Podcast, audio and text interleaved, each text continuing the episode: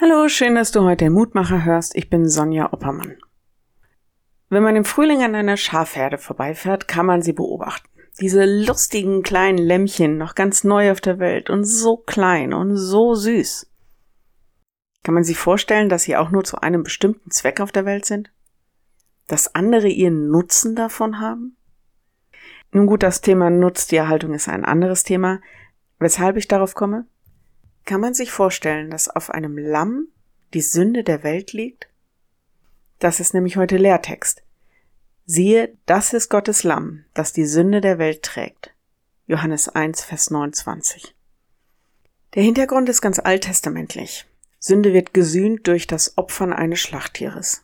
Das Lamm Gottes steht also für dieses Opfer. Jesus gibt sich, um unsere Sünden zu sühnen. Außerdem erinnert das auch an den großen Versöhnungstag, den Yom Kippur, an dem ein Bock die Sünden des ganzen Volkes rituell übertragen wurden und er dann in die Wüste geschickt wurde. Das Ganze ist natürlich jetzt ganz stark verkürzt. Was ist mir heute wichtig? Für Gott ist die Sünde keine Lappalie, über die er einfach hinweggeht. Sünde ist Trennung von Gott und das ist nicht nur für uns existenziell, sondern für ihn auch unaushaltbar schwer. Denn wer liebt, will ja nicht getrennt sein. Und Gott ist die Liebe und liebt uns. Das heißt, Jesus kommt, um die Sünden der ganzen Welt ans Kreuz zu tragen. Insofern kann man wohl sagen, zum Nutzen der ganzen Menschheit, damit wir nicht mehr getrennt sind, sondern geheiligt, also hineingenommen in diese heilige Gemeinschaft der Kinder Gottes. Eben weil Gott unsere Trennung von ihm so ernst nimmt, bin ich von Herzen dankbar für dieses Lamm Gottes und will ihm guten Herzens das geben, was Sünde ist. Wenn du magst, dann bete doch noch mit mir. Es bleibt uns doch irgendwie rätselhaft, wie das geht mit der Sünde und der Sühne und überhaupt. Aber dass du uns so sehr liebst, dass wir die Sünde und die Trennung von dir nicht alleine tragen müssen, sondern dass wir sie Jesus tragen lassen können. Dafür danken wir dir von ganzem Herzen.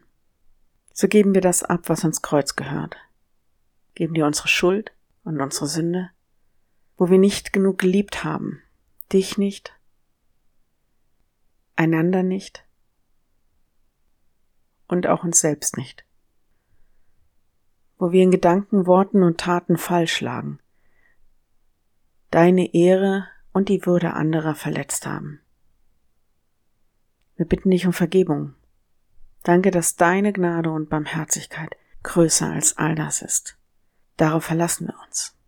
Danke dafür. Gelobt sei dein heiliger Name. Amen.